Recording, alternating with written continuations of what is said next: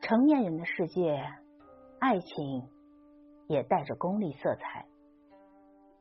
能否陪伴彼此到老，能够相互照顾、相互扶持，而不是纯粹的依靠某一个人，这一切都是需要思考的现实问题。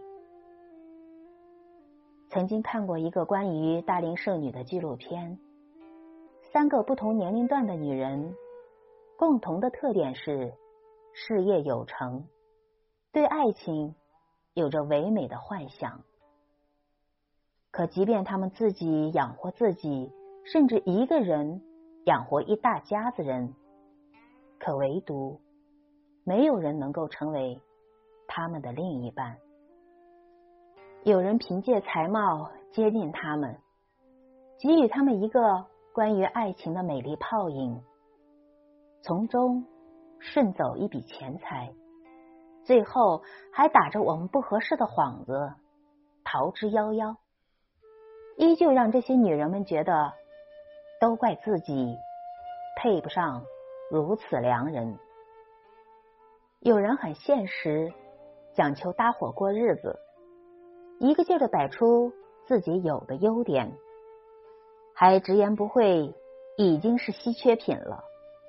摆出一副救世主的心态，意思是赶紧嫁了吧，否则错过这个村儿就没那个店了。可是，如果看一个人都看不顺眼，说话也说不到一块儿去，哪里会有幸福可言呢？